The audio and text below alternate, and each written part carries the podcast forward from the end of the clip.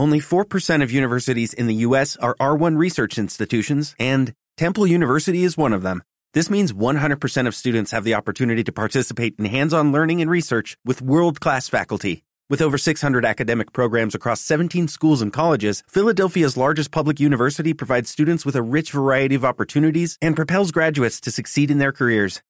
Temple University. Schedule a campus tour today at admissions.temple.edu/visit.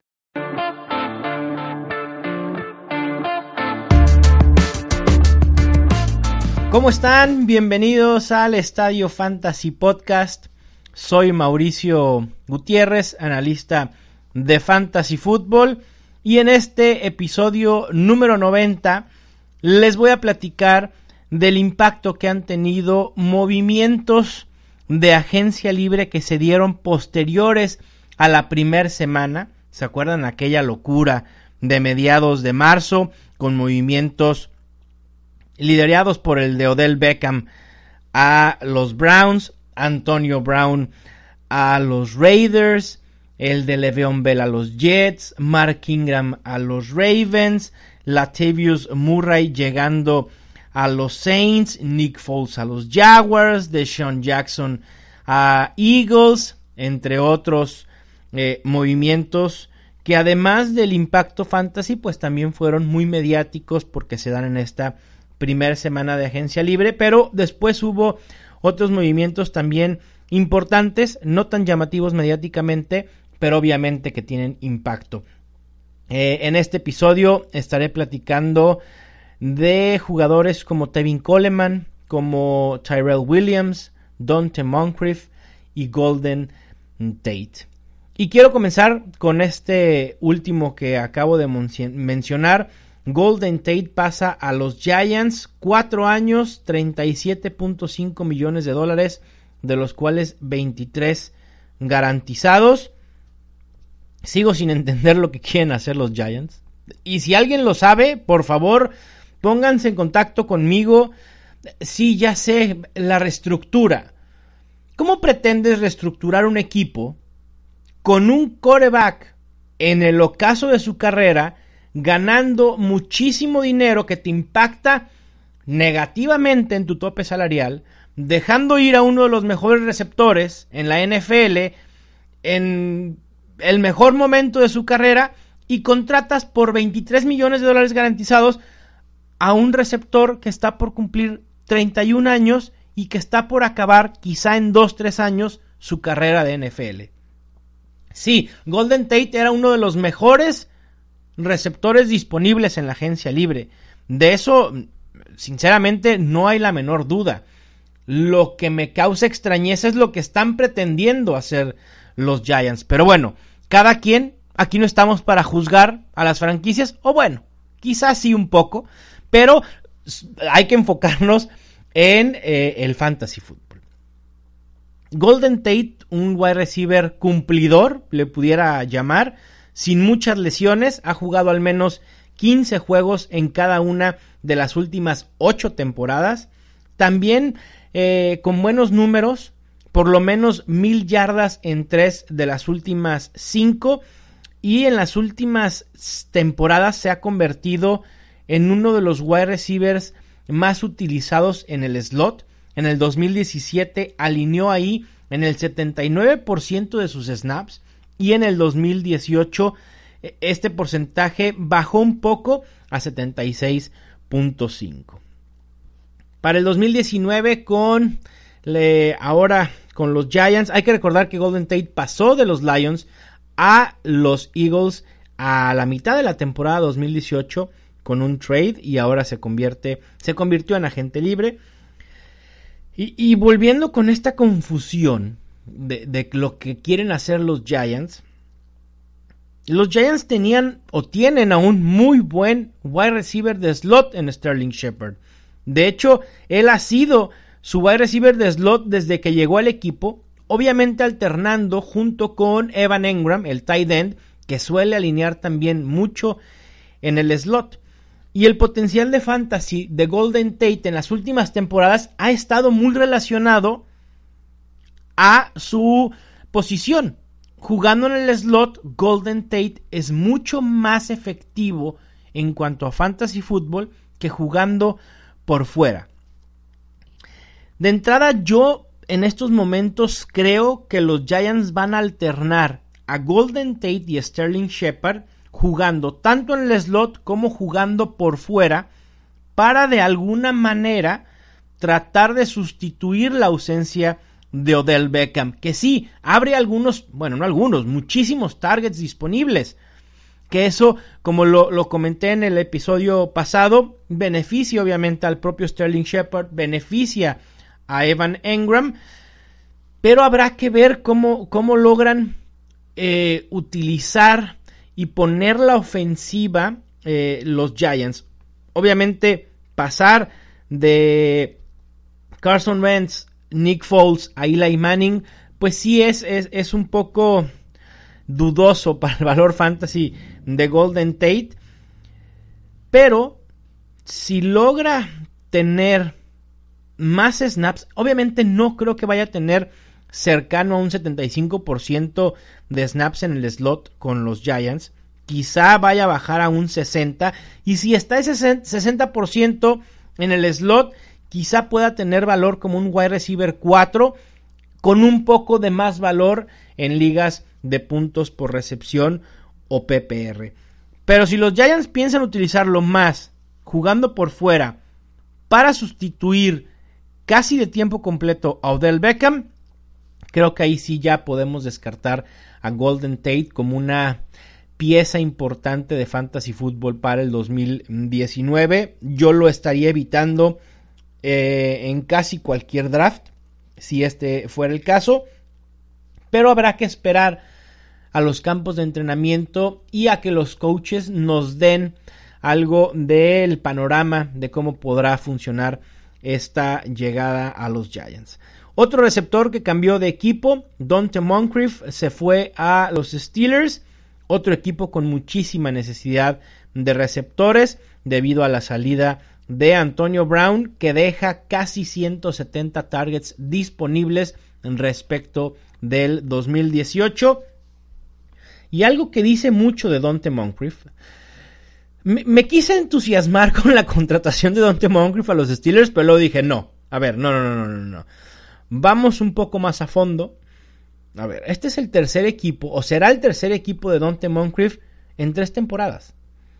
2017 con Indianapolis, 2018 con Jacksonville, 2019 con los Steelers. Y creo que eso dice mucho de Dante Moncrief.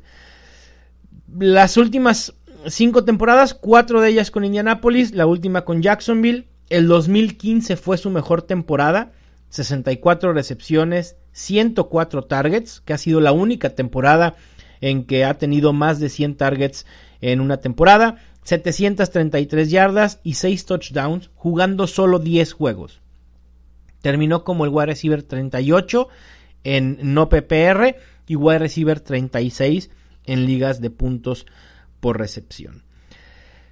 El panorama parece mejor para Dante Moncrief. Habrá que esperar a ver qué hacen los Steelers en el draft y en lo que queda de agencia libre. Ya no hay muchos wide receivers disponibles que pudieran tener un impacto o quitarle valor fantasy a Dante Moncrief, pero en el draft los Steelers pudieran hacerse de algún receptor y entonces ahí sí eh, el panorama va a cambiar.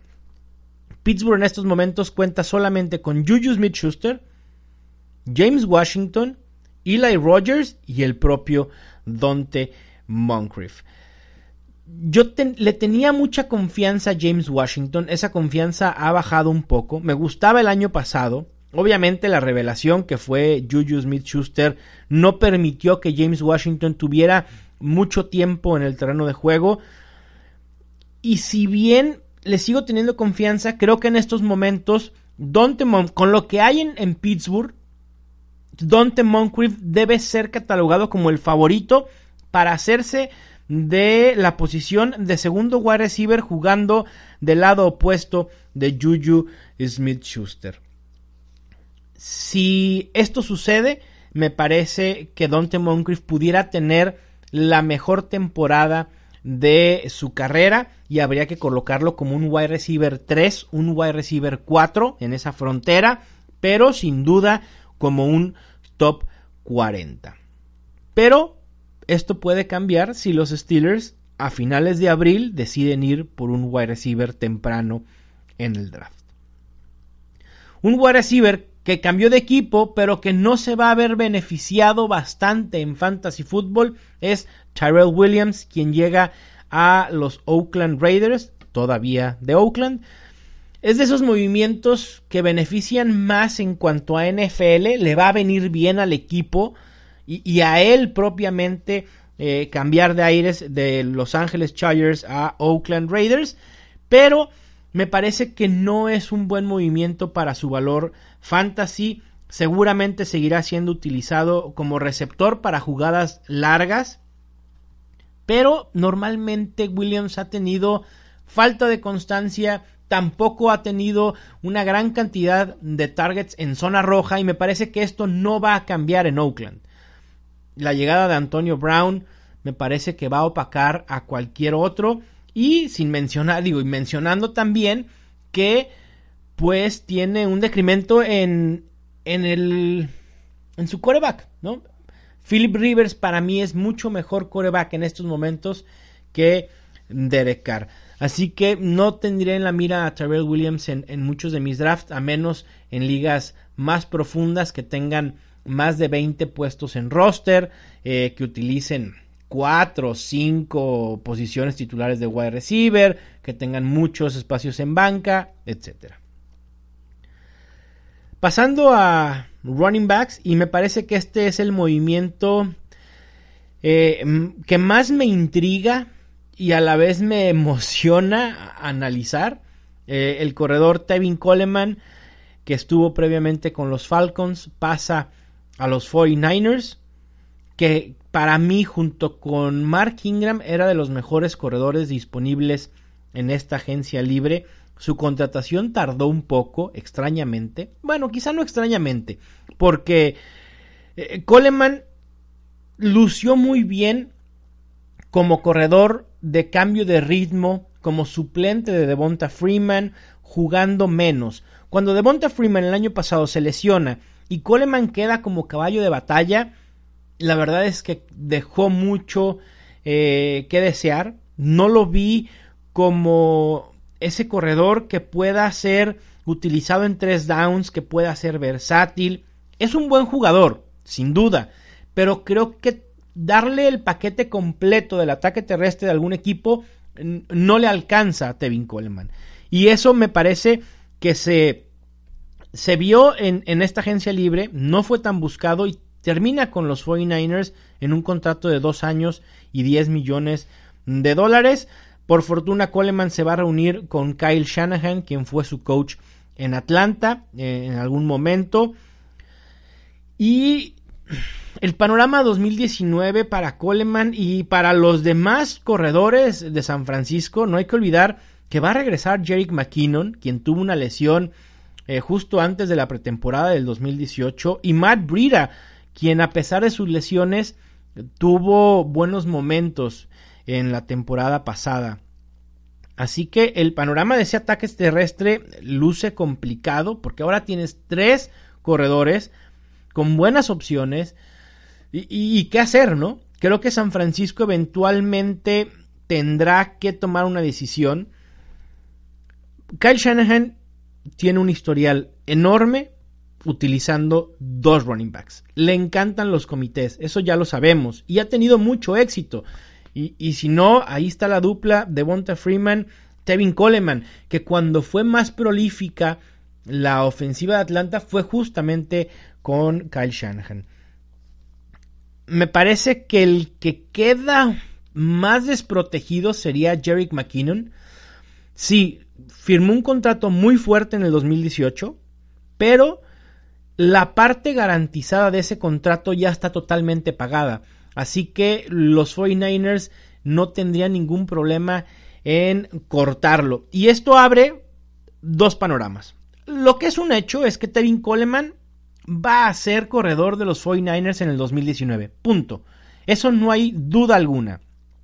De hecho, el propio eh, Kyle Shanahan eh, comentó la semana pasada durante la reunión de dueños de la NFL que él veía a Tevin Coleman como un jugador capaz de ser el corredor para situaciones cortas. Yo no sé si lo sea. Al final de cuentas, Tevin Coleman es en el roster de los 49ers, sí es el corredor de más corpulencia. Eso es un dato que no podemos negar. Y si Tevin Coleman tiene ese rol, además de la versatilidad, si tiene los acarreos en zona de gol, en línea de gol, perdón, y en zona roja, entonces los touchdowns pueden ser un aliciente importante para su valor fantasy de cara al 2019. Pero hablando de los dos panoramas que puede haber para San Francisco, es comité, eso también lo, lo tenemos muy seguro que será un comité. ¿Quién va a formar el comité? ¿Jerick McKinnon y Tevin Coleman o Tevin Coleman y Matt Breida? Aquí el orden de como los comento no es menor, tiene un porqué. Yo sigo confiando en el talento de Jerick McKinnon. Quizá no tanto como me desboqué el año pasado. Quien me sigue eh, sabe que yo disfrutaba mucho a Jerick McKinnon y, y tenía mucha confianza en que podía ser un running back 2 muy sólido con potencial para ser running back 1 en fantasy con los 49ers. Pero bueno, todo se fue por la borda por em, la lesión del corredor. He, limitado o he, bajado mis, eh, mis, mis proyecciones con Jerick McKinnon. Pero sí creo que un, un comité, Jerick McKinnon y Coleman, Jerick McKinnon estaría asumiendo el rol de Devonta Freeman y Coleman, pues justamente el que tenía Tevin Coleman en Atlanta. Que también es una buena opción, ¿no? Me parece que eh, aún así, puede ser un running back 3 en fantasy, Tevin Coleman, pero en el otro panorama, es decir, si los 49ers cortan a Jerick McKinnon y el comité, el ataque terrestre por comité, queda entre Coleman y Matt Breida, entonces ahí Tevin Coleman creo que tendrá la oportunidad de hacerse del rol principal. Uno, por las múltiples eh, lesiones de Matt Breida, le cuesta trabajo mantenerse sano. Y segundo, es que hay que saber leer entre líneas. Los movimientos que ha hecho San Francisco desde que llegó Kyle Shanahan, la verdad es que manifiestan a gritos que no están conformes con Matt Breida o que no confían mucho en Matt Breida. Trajeron a Jerry McKinnon, Matt Breida, mal que bien, tuvo un año decente en 2018. ¿Cómo responde Kyle Shanahan? Trae a Tevin Coleman. Entonces me parece que eh, estos movimientos hay que leerlos de esa manera. Y entonces Matt Breida no me parece que tenga chances de colocarse como el corredor principal. Y bajo este eh, eh, escenario, entonces sería Tevin Coleman como el principal y Matt Breida como un corredor más de cambio de ritmo para darle descanso a Tevin Coleman cuando así lo necesite. Y bajo este panorama, Coleman para mí puede ser un running back 2 bastante sólido, sobre todo si se cumple lo que acaba de declarar Kyle Shanahan de que Coleman puede ser el corredor para situaciones en línea de gol. Así que hay que tenerlo en la mira bastante y hay que obviamente esperar qué movimientos hará San Francisco de aquí al draft posterior al draft y obviamente ya en los campos de entrenamiento y en pretemporada para poder leer un poco más esta ofensiva y de cómo se estarán eh, consolidando los corredores en sus respectivos roles. Y por último, uno de los pocos tight ends interesantes que había en agencia libre, Jared Cook decide contratarse con New Orleans Saints un contrato dos años, 15.5 millones de dólares. Lo interesante es que 8 de ellos son garantizados para el 2019. Mucho dinero garantizado para un solo año, ¿eh? Así que yo realmente lo veo como un contrato de un año. Punto. Y puede ser interesante. Me parece que ya muchos del medio del fantasy fútbol, muchos fans, se están volviendo locos y colocando a Jared Cook como top 5. Sé que la posición sí es muy precaria, hay pocas opciones de tight ends, salvo George Kittle, Zach Ertz, Travis Kelsey. Realmente lo demás es pura incógnita, ¿eh? Y es válido colocar a Jared Cook en ese top 5. A mí me parece que puede ser un error. Obviamente tiene una mejoría en coreback. Obviamente Drew Brees es mucho mejor que Derek Carr. Y, esa es la lógica que se está utilizando para ponerlo en el top 5, ¿no? Es decir, a ver, Jared Cook viene de su mejor temporada en recepciones con 68, en targets con 101, en yardas con 896 y en touchdowns con 6. Si eso lo hizo con Derek Carr, ¿qué no podrá hacer con Drew Brees, no? Y, y esa es la lógica que me parece que están utilizando algunos. Sin embargo, no hay que olvidar que la ofensiva de New Orleans ha estado modificando su manera de presentarse, su manera de jugar. Sí habrá targets para, para Jared Cook, además de que es una posición que a New Orleans le estaba haciendo falta desde la salida de Jimmy Graham. Realmente nunca habían podido encontrarle sustituto. Jared Cook puede ser un buen sustituto, pero también están las demás armas. Es decir, Michael Thomas, a ver, no le vamos a quitar targets a Michael Thomas para dárselos a Jared Cook. Tampoco se los vamos a quitar a Alvin Kamara. Entonces, me parece que sí hay targets, pero lo, que mencionaba de la ofensiva de New Orleans es que está evolucionando. A medida que su defensa ha mejorado, los intentos de pase de Drew Brees han ido en disminución. Y eso me parece importante, porque ya los Saints no es ese equipo tan alegre eh, en situaciones de pase ya no están pasando tanto. Creo que también por eso llega la Chavius Murray, porque esta mentalidad de pasar, pasar, pasar está cambiando, porque ya tienen una buena defensa, entonces tienen que controlar el reloj. Y esto obviamente impacta en el fantasy fútbol. Michael Thomas sigue siendo un wide receiver top 5, top 3. Pero yo no sé si a Jared Cook le alcance para ser un top 5. Sin duda top 8, e, eso sí lo tengo muy muy claro yo lo pondría entre, en algún lugar entre el, entre el 6 y el 9. Sería el ranking en los que yo lo pondría. Todavía no he hecho mis rankings, ya estoy trabajando en ellos. Eh, seguramente una vez que pase el draft de la NFL los estaré publicando, ya incluyendo a los novatos. Pero bueno, estos fueron los movimientos que yo consideré más importantes y con más impacto fantasy de esta segunda o tercera ola de agencia libre. Y así me despido. Recuerden que habrá mucho contenido de fantasy ya en las próximas semanas. El próximo episodio estaré hablando del retiro de Rob Gronkowski, del trade de Jordan Howard.